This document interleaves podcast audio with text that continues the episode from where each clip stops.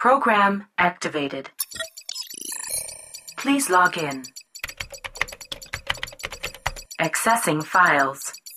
Oi, aqui é a Aline e este é mais um episódio do Alegoria, o podcast que promove divulgação científica e o autodesenvolvimento. Como eu prometi no episódio anterior, no episódio de hoje eu vou contar para vocês como que surgiu o primeiro ser vivo.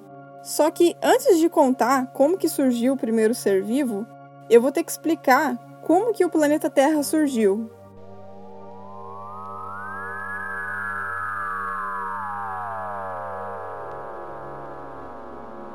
Alexa, como a Terra surgiu? A Terra formou-se há cerca de 4,6 bilhões de anos por colisões em uma nuvem gigante em forma de disco de materialismo. A gravidade fez com que este gás e poeira se acumulassem lentamente em aglomerados, que se tornaram os asteroides e pequenos planetas primitivos chamados planetesimais. Estes objetos colidiram uns com os outros e gradualmente formaram planetas maiores, como a Terra e os outros planetas no sistema solar. Em seus estágios iniciais, a Terra era principalmente fundida por causa das constantes colisões com outros corpos. Uma dessas colisões com um objeto particularmente grande é pensado para ser responsável pela formação da Lua. Estas colisões frequentes levaram ao vulcanismo extremo no planeta. Os gases vomitados pelos vulcões criaram a atmosfera primordial e a chuva constante formaram os oceanos. Depois do Big Bang,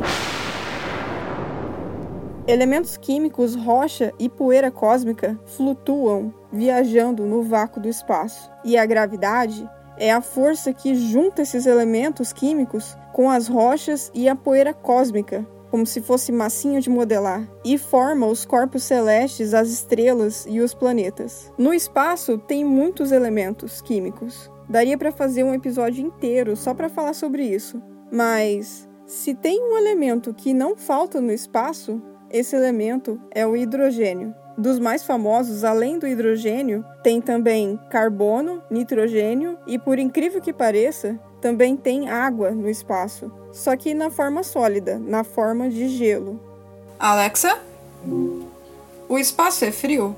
A razão pela qual o espaço exterior é tão frio é porque o frio é o que se obtém quando não há fonte de calor nas proximidades. A fonte de calor que ela está falando são as estrelas. No nosso sistema é o Sol, por isso que a gente chama de sistema solar. Depois que a gravidade formou o Sol, com as rochas e a poeira que sobrou ao redor dele, a gravidade formou os planetas do sistema solar. Um dos planetas formados foi o nosso, claro, né, a Terra. Só que na Terra recém-formada não tinha atmosfera, oxigênio, água e, obviamente, não tinha vida. Sem a atmosfera, tanto a superfície quanto o interior do planeta Terra era quente, muito quente por causa dos raios ultravioleta do Sol e por causa das reações químicas que aconteciam e ainda acontecem até hoje no interior, no núcleo da Terra. E além disso, sem a atmosfera, a Terra também era bombardeada por rochas e gelo que sobraram da formação dos outros planetas do sistema solar. O gelo, em contato com a superfície da Terra, obviamente derretia, né?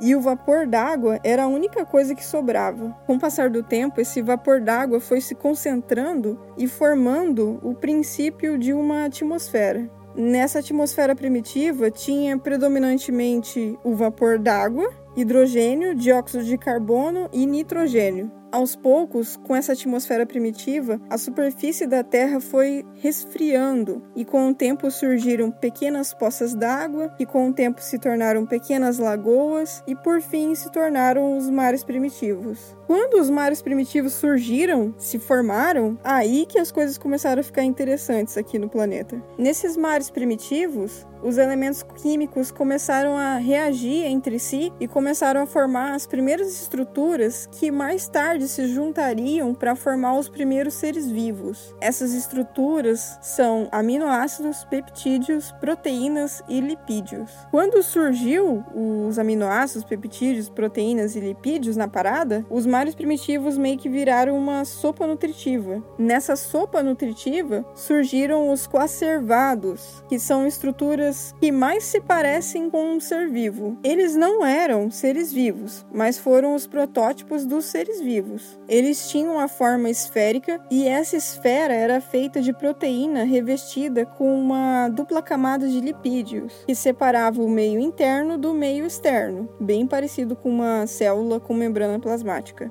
Muito tempo depois dos coacervados que vieram os primeiros seres vivos. A essa altura, você já deve ter sacado que o primeiro ser vivo era unicelular, né? Nossa, esse episódio tá denso.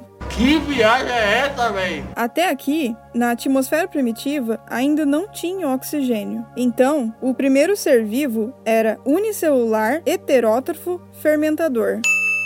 Unicelular significa que ele só tinha uma célula. Heterótrofo significa que ele não produzia o próprio alimento, ele se alimentava de algo. E fermentador é a dica de o que ele comia. Lembra que eu falei que os mares primitivos eram uma sopa nutritiva? Isso significa que esses mares eram ricos em matéria orgânica. Então, o primeiro ser vivo se alimentava dessa matéria orgânica e produzia dióxido de carbono e álcool. Dessa forma, foi aumentando a variabilidade de compostos químicos do nosso planeta. E eu acho que eu vou parar por aqui. Alexa do céu, a gente pegou pesado demais. Fecha a lojinha e vambora. Data transfer complete. Program terminated.